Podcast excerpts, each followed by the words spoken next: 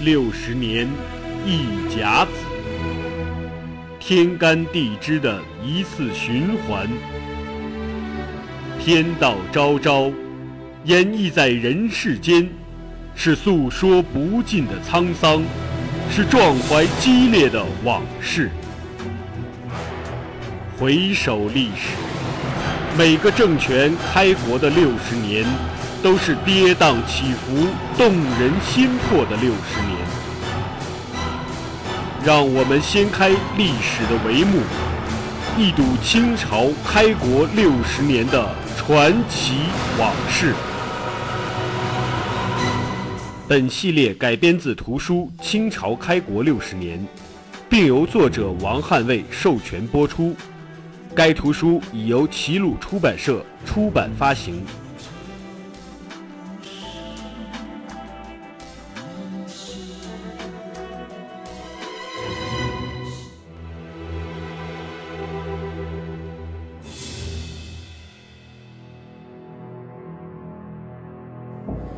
至于攻城，当观其势，势可下，则令兵攻之，否则勿攻。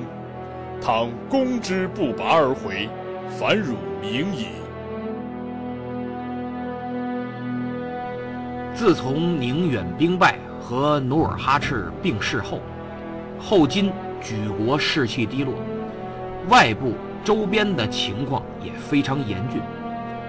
蒙古卡尔喀五部背弃盟约，与察哈尔林丹汗和解，并且依附于明朝，形成了北部的威胁。朝鲜国王改变了两不侵犯的态度，听从明朝调遣，屯兵鸭绿江边，成为东部背后的大患。皮岛的毛文龙联手山东、登莱二州的明军，袭扰安山邑、富州、金州。特别是后金的仇人袁崇焕，因宁远之战一举成名。现已被明朝廷擢升为迁都御史、辽东巡抚，朝廷对他是恩赏有加，大力支持。袁巡抚又趁宁远之战取胜，掠取了锦州、大凌河、杏山、连山等诸多城堡，其主守而后战的方略转变为进攻辽东。至此，后金形成了明朝、蒙古、朝鲜。毛文龙四地绝境的严重局面。国内宁远战败后，后金将士士气低落，厌战情绪弥漫。最危险的是，由于努尔哈赤在晚年采取了错误的民族政策，使得后金的辽东统治区民族矛盾尖锐，每天。都在发生针对女真人的武装暴动，以至于努尔哈赤下令不许女真人单身行路，必须结伴而行。这在前面韩魏更迭系列里我都讲过。可以说，皇太极接手的是一个内外交困的恶劣现实。于是，天聪汗决定采取韬光养晦。自顾息兵的策略，主动与明朝和谈，为恢复国内士气、进行彻底改革、重振大金雄威争取宝贵时间。天启六年九月初一，皇太极登基，没几天，袁崇焕就派使臣前往盛京，名义上是给努尔哈赤吊唁，同时祝贺新汗登基。实际上是来刺探军情的。你把人家老爹给气死了，还派人来吊丧，这是很不厚道的。然而皇太极忍了，他不但忍了，还出人意料地利用这一机会同明朝展开了和谈。他亲自在大殿宴请了袁崇焕派来的使者一行三十四人，佯装恳切谦恭地感谢。袁崇焕的吊唁和祝贺，并以人参、鹿茸等礼物答谢了使者，表达了息兵言好之意。当时正值大贝勒代善出征卡尔喀扎鲁特部，从蒙古凯旋，皇太极便邀请袁崇焕派来的使者们，跟随他一同出城十五里，相迎凯旋大军，有意向他们展示胜利的战果和强大的军容。在这些使臣临走之时啊，皇太极还送了几匹马、几十只羊，并热情地向自己杀父仇人的使者微笑挥手告别。跟随明使一同前往宁远的，还有皇太极派的七名使臣，带着貂、参、银两等物品和一封信，回访袁崇焕。这意味着一个比努尔哈赤更为可怕的敌人出现了，因为懂得暴力的人是强壮的，而懂得克制暴力的人才是强大的。在各方面问题处理妥当，有足够的力量和明朝动武之前，必须和平。这就是皇太极的真实想法。但他第一次与明朝的议和呀，无果而终。为了表明后金与明朝讲和的真诚姿态，第二年，也就是天启七年的正月，皇太极又给袁崇焕写了第二封信，派使者再次去宁远商谈停战讲和之策。但这次皇太极在信中不仅像上次一样。把后金摆在了与明朝平等的地位，还指出了，之所以与你明朝动武，实在是因为我国子民备受你们蔑视欺凌，你国处处违背道理，每件事儿我都能跟你说清楚了。然后在信中，皇太极仔细解释了当年他爹炮制的七大恨。那意思是告诉明朝，我们不是无缘无故兴兵，都是有理有据。然后皇太极还说：“我的大恨有此七件，至于小愤，一言难尽。就是这七件大事儿，我恨不过来不说，还有数不清的遭人恨的小事儿，真是没法说。”然后有意思的来了，皇太极说：“如果你认为我说的对，知道我们确实不容易，哎，也理解我们。”那就拿出点诚意来谈判，这诚意就是黄金十万两，白银百万两，锦缎百万匹，布千万匹，作为和好的礼物。和好之后，两国往来通使，每年我方赠送东珠十颗，貂皮千张，人参千斤。你国以黄金万两，银十万两，锦缎十万匹。布三十万匹作为回报送给我方。两国如能建立友好关系，应向天立誓，永远遵守不变。请将以上条件转奏给你们的皇帝，否则我就认为你仍要战争，不愿和平。说到这儿，大家就明白了，原来皇太极说了那么多，就是为了说明自己没啥责任。战争是你们逼出来的，我们要争取合理的生存空间，没办法，只能拿起刀枪反抗压迫。所以想和平吗，想你就多给东西吧。袁崇焕一看，你别跟我这儿扯着里根楞玩文字游戏呀，行，我陪你玩，正好利用这段时间我拖住你，我好腾出手来巩固拧紧防线。于是他耐心给皇太极回信。像老师一样逐条批驳了七大恨，把双方多年战争归结为你们借边疆之民口舌之争小题大做而引起的，同时表示拒绝皇太极的一切请求。想和谈可以，先将辽东土地和人民一并归还明朝，同时从朝鲜撤军。因为就在这次谈判进行中，正月初八。皇太极命阿敏出兵朝鲜，以除后患。朝鲜一直是后金的心腹大患，因为他与明朝关系太近，是明朝的藩属国，明朝的封国，从上到下无限忠于大明。朝鲜国名就是朱元璋起的，朝日鲜明之国，叫朝鲜。后来念成朝鲜了。明朝在万历朝啊，还曾经救过朝鲜一命。一五九二年三月，日本十四万大军侵略朝鲜，史称“万历朝鲜之役”或“万历援朝战争”。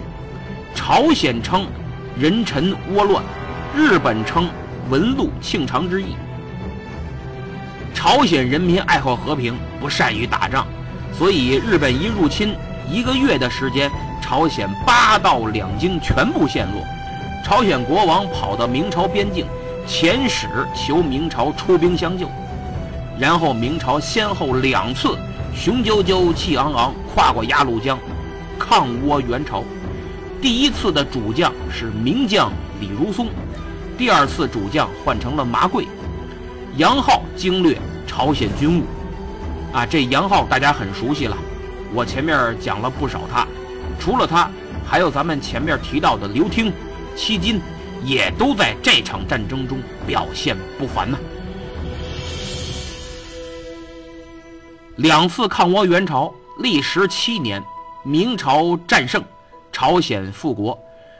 朝鲜宣祖大王亲笔手书“摩崖石刻”，再造藩邦四个字，并且说道：“中国者，父母也。”朝鲜与日本皆子也，然我国孝子也，日本贼子也。虽然复国了，但朝鲜损失太大。首都汉城现在叫首尔，战前有八九万户，战后仅存了三四万户，全国人口减少了六分之一，十多万人被日本掠走，百业萧条，朝鲜社会。处于崩溃边缘。明朝这边呢，战争虽然胜利，但耗费躺银七百余万，致使明朝财政赤字一直无法扭转。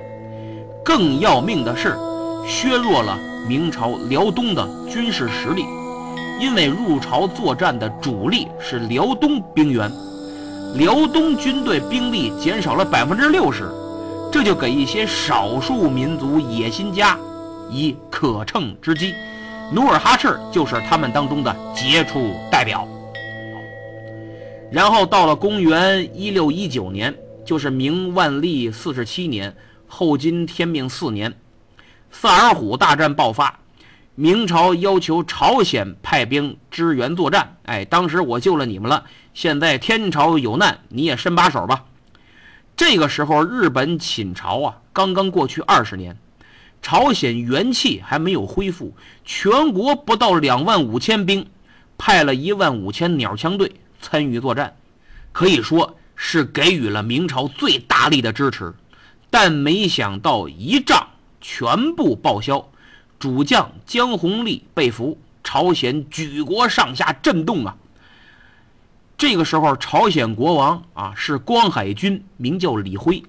他一看这不行哈，于是就和努尔哈赤讲和，那意思是咱别打了，打我也打不过。努尔哈赤呢欣然应允，于是光海军就奉行不背明、不怒金的中立外交，哎，两不得罪。但这样一来，就遭到了绝大多数朝臣的反对。大家都认为我们这国王是叛徒，叛变我大明，因为朝鲜人从上到下都认为自己是明朝人。于是到了天启三年，就是一六二三年，他的侄子李宗发动宫廷政变，李辉被捕，废黜王位，流放江华岛，又被贬回了光海军。李宗呢继位，成为仁祖王。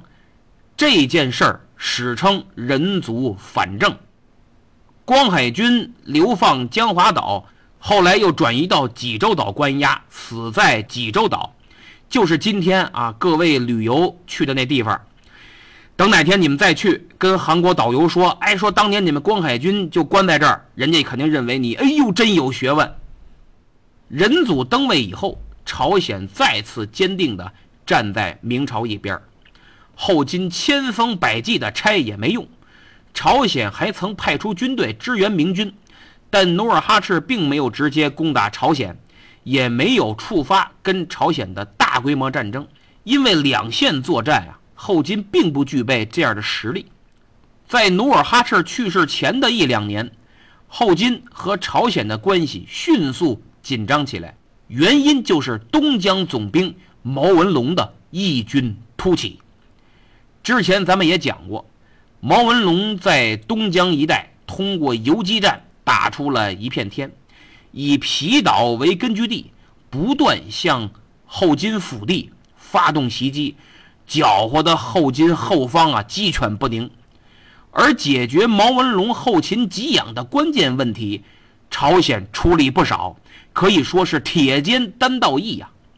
天命十一年。就是公元一六二六年的冬天，朝鲜一次就拨给毛文龙的部队一万担粮食作为过冬之需。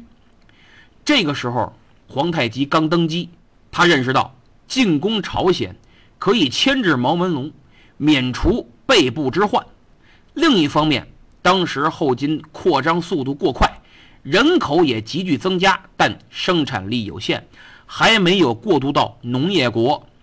这就造成后金物资供应日益紧张。一六二六年，后金粮食又欠收，直接导致了一六二七年的大饥荒。攻击朝鲜能解决后金的吃饭问题。第三呢，当时努尔哈赤民族政策失误，很多辽东汉人出逃，要么进入朝鲜，要么投奔毛文龙。这人都是资源，都是劳动力。还有的是后金贵族的奴隶，劳动力跑了，影响农业生产；奴隶跑了，影响贵族生活。所以后金就向朝鲜要人，但朝鲜支支吾吾，反正就是不给，扭头把人就送回明朝了。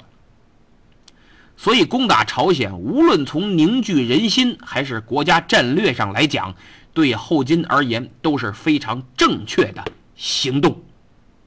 天聪元年，公元一六二七年正月初八，刚过完新年，皇太极就派二贝勒阿敏为统帅，率领吉尔哈朗、阿济格、杜度、岳托、硕托等众小贝勒，统兵三万，征讨朝鲜。史称丁卯之役，朝鲜史书称其为丁卯胡乱。据《大清太宗文皇帝实录》记载。发兵前，皇太极交代了这次出兵的双重任务：朝鲜屡试获罪我国，礼仪声讨。然此行非专伐朝鲜也。明毛文龙进彼海岛，以示披昌，纳我叛民，故整旅卒征。若朝鲜可取，则并取之。就是如果摆平了朝鲜，顺道把毛文龙也解决了，这叫双管齐下。后金大军在江弘立等朝鲜人的向导下，雄赳赳气昂昂跨过了鸭绿江，十三日夜直抵朝鲜边境城市益州。益州府尹李婉，他是朝鲜历史上唯一的名将李舜臣的侄子。李婉毫无防备，当天晚上金兵开始进攻。登城后，朝鲜军队才发觉，结果毫无悬念。不到第二天早上，很快城市就陷落，李婉被杀。朝鲜史料说，全城军民惨遭屠杀。阿敏报告说，只屠了士兵，俘虏了平民。就在攻打益州之前，阿敏还分兵。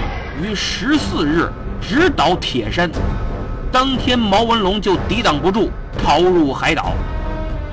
占领益州后，阿敏留下八名官员和一千名士兵留守益州，自己于十五日率主力继续进军。金军沿着朝鲜西海岸向南进发，朝鲜军队发挥的非常稳定。金军势如撕纸，都不是破竹，没有遇到有力抵抗。正月十五日破定州，二十一日破安州。一路上，后金兵打着为光海军复仇的旗号，又将所有占领区的朝鲜百姓一律剃发。为了补充兵力，加快进攻效率，阿敏向皇太极请求派遣蒙古兵到益州换防，抽调住在益州的部队南下合兵攻打朝鲜。皇太极欣然批准，指示阿敏一定要相机而动，可进则进，不可进则勿强行，并强调将朝鲜的一切事务委托阿敏等诸贝了，你们大家商量着来吧。金军在安州休整四天后，继续向平安道首府平壤进发。平壤民众听说安州被屠的消息，哭成一片，纷纷逃窜。后金很快拿下了几乎是空城的平壤，迅速渡过大同江。二十七日抵达中和郡，主力部队秣兵立马，派一支偏师。顺鸭绿江而上，开辟了第二战场。自十四日攻陷益州以来，用了不到半个月的功夫，金军就攻陷了平壤，席卷大半个朝鲜呢。朝鲜陷入绝境，毫无招架之力。汉城民众听说后，争先恐后的逃难。一两天的功夫，汉城几乎也空了。正月二十日，朝鲜降将姜弘立的手下拿着阿敏的书函来到平壤。书函列举了朝鲜著名伐金、接纳毛文龙及辽东逃人、不调济努尔哈赤等错误，说如果朝鲜认罪，方可修好。收到了阿敏的书函，朝鲜君臣赶紧商量。这玩意儿打也打不过呀，而且金兵已过清川江了。仁祖王李宗幻想着明朝能不能赶紧拉自己一把，结果大臣说明朝正跟皇太极议和呢，完了这没戏，那怎么办？输朕没事儿不能输嘴儿，于是决定用国书的形式回复阿敏。在国书中，朝鲜质问后金无故兴兵。表示只有后金先退兵才能修好。就在硬气的用国书强烈谴责后金的同时，正月二十六日，仁祖王率百官仓皇出逃。二十九日抵达江华岛，找他那被废的叔叔去了。这叫什么呀？这叫煮熟的鸭子就剩嘴硬了。正月二十七，朝鲜使者抵达中和郡的后金军营。使者中就有萨尔浒之战投降后金的朝鲜元帅姜弘立的儿子。接到朝鲜国书后，阿敏当即写了回信，隶属朝鲜对后金犯下的七条罪行，不仅说了毛文龙的问题，甚至翻起了后金兴起之前的旧账，就是我们对你容忍的太久了，这次是忍无可忍，无需再忍，这才兴兵。Give you some color to see see，哎，给你点颜色看看，这哪是谈判呀？其实就是一篇讨伐檄文。谁让你打不过人家呢？阿敏给了李宗五天休战的时间，让他考虑议和，过期不候。使者刚出发没多久，阿敏觉得不解气，又给朝鲜国王写了封信。这是没数了够啊，这是。然后等到二月初二。阿敏再次致书朝鲜国王李宗，说想议和，那以后就跟我混，必须断绝同明朝的关系，然后和我大金结为兄弟之国。我是哥，你是弟。朝鲜这边没几天，一连接了三封信，一封比一封横，债多了不愁，虱子多了不咬啊，一封一封回吧。朝鲜对明朝这个宗主国呀是非常忠心的。跟阿敏来往的国书里都用的是天启年号，因为他们所有文件一直都用中国的年号，习惯了。阿敏一看急了，什么意思？你想和谈，为什么不用我大金天聪年号？毫无和谈诚意，看来是不服啊。于是阿敏继续要率军南下，痛打落水狗，这就与皇太极的方针。背道而驰了，原定方案是打服了签条约就行了，迅速回师对付明朝。别真给他灭了。辽东这儿还没治理明白呢，真收了朝鲜这么大地儿，哪有精力管呀？何况现在虽然朝鲜官军一路败退，但民间义军反抗激烈，游击战不断呀。你要真把他灭了国，咱肯定就陷入了人民战争的汪洋大海，对付义军肯定对付不过来。但是阿敏心怀意志，不想再受皇太极的压制，意图灭掉朝鲜，割据一方。李永芳这个汉奸对大金很忠心，他不愿看到统治层内部出现分裂，就力劝阿敏遵守大汗的命令啊，不要着急继续进兵了。阿敏一看，我说你算个神马东西呀？轮到你来管老子？给李永芳是一顿臭骂。大军继续前进，进驻了瑞兴。行军途中又遇到了朝鲜使臣递书乞和。阿敏一看，嗯，不错嘛，这个原则上同意啊，但是这个这个，我得找个像样的地方屯兵秣马。我看这周围呀，别的地方太小太穷，不合适。呃，你们这个汉城还是不错的嘛，首都嘛，就去那儿吧。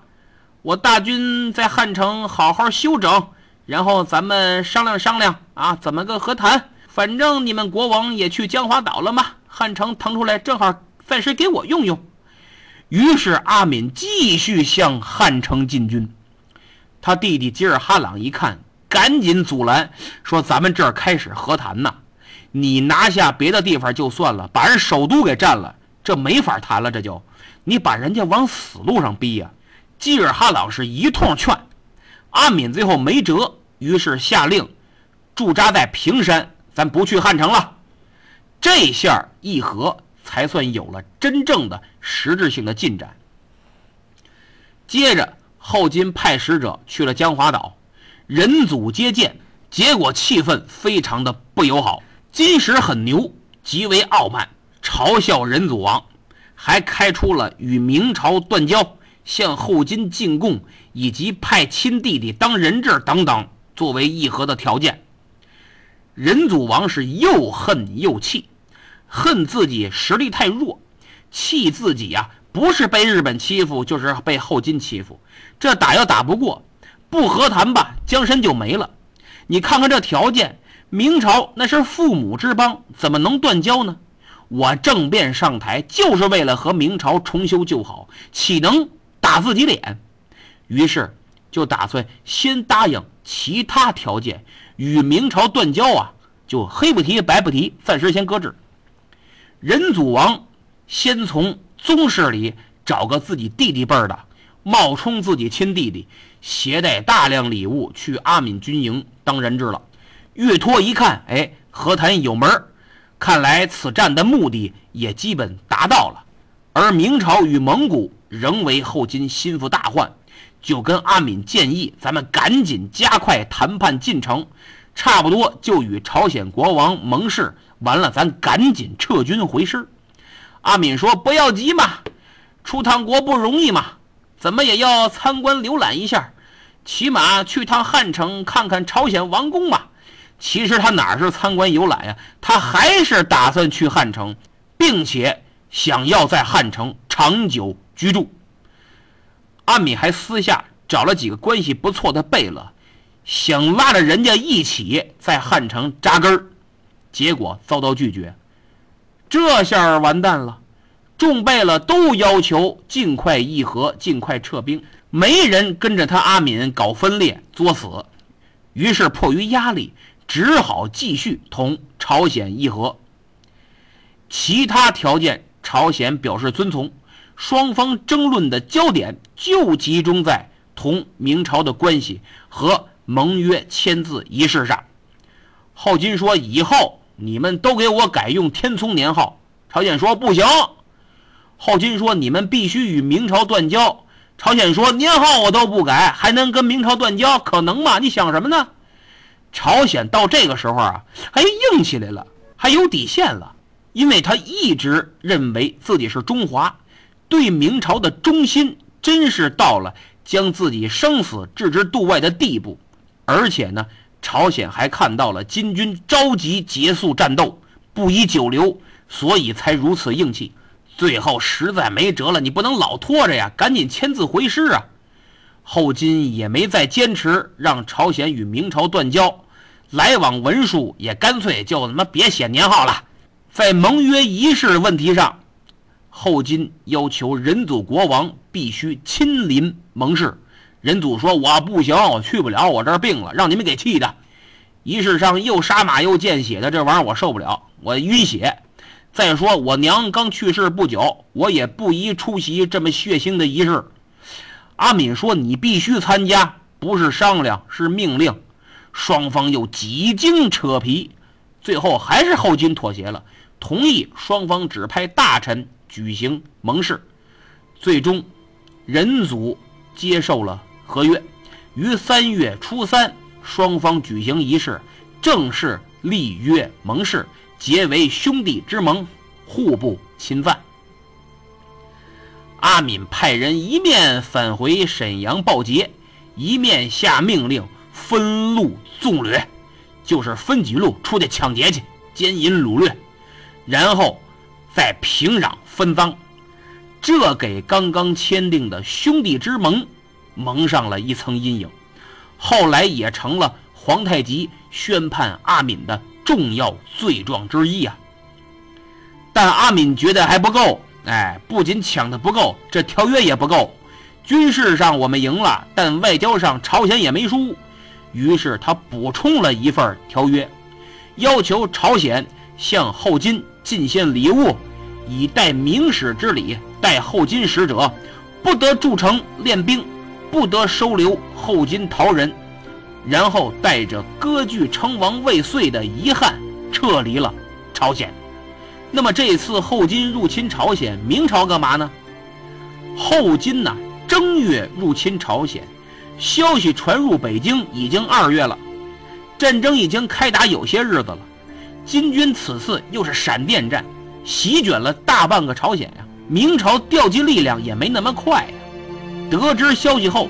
明朝兵部尚书冯家慧就打算派觉华岛水兵三千，登莱兵三千，加上天津的一些兵力，配合毛文龙援救朝鲜，同时让宁远的辽东巡抚袁崇焕出兵进攻后金，打算来个围魏救赵之策。天启皇帝表示同意，但袁崇焕反对此意。这时候是已经三月了，条约都签完了。在皇帝一再催促下，不能按兵不动啊！袁崇焕只好派赵睡觉率精兵陈兵于三岔河。其他明朝援兵抵达皮岛的时候，阿敏早已凯旋，而赵帅教等九员战将领九千精兵赶到三岔河后，不久也撤走了。明朝这次几乎是置朝鲜而不顾，客观原因就是后金。速战速决，你来不及反应，而且明朝处于困难时期，想拉兄弟一把真没那么容易。主观原因就是袁崇焕不愿意出兵策应，他当时正在修建锦州、大凌河、小凌河等城池，希望借后金在朝鲜用兵之时啊，尽快修好，为即将到来的大战做好准备，所以把议和。作为缓兵之计，来麻痹皇太极。也有人说是皇太极以议和来麻痹袁崇焕，腾出手在朝鲜用兵。那缓兵之计是谁缓了谁呢？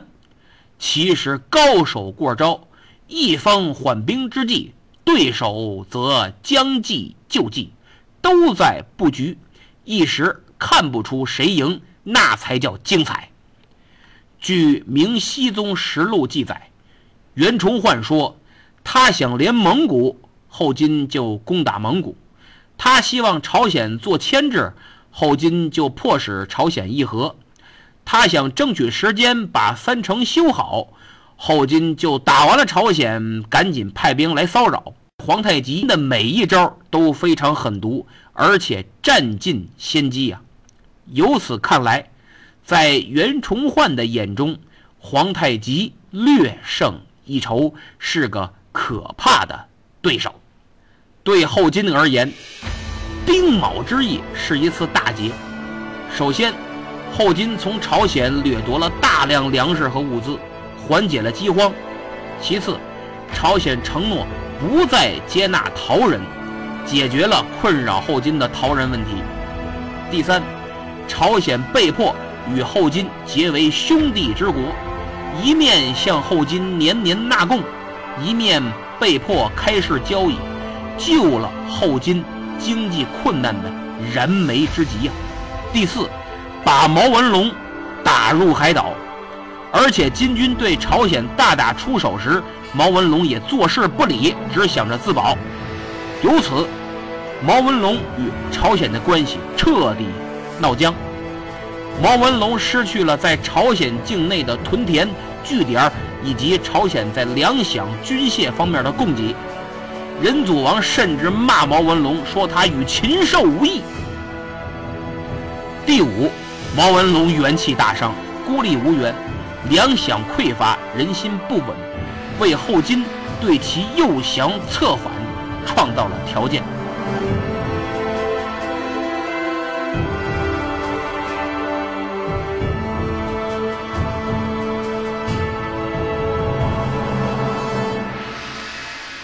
那么，在确认后金大军撤离后，仁祖王于四月十二日回到汉城。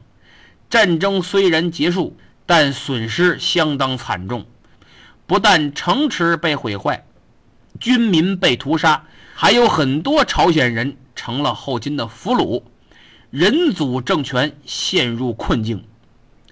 但仁祖王并非甘心就范，在给后金的礼物上。偷工减料，抵触开市贸易，遣返逃人也不积极，还禁止后金越境到朝鲜采参。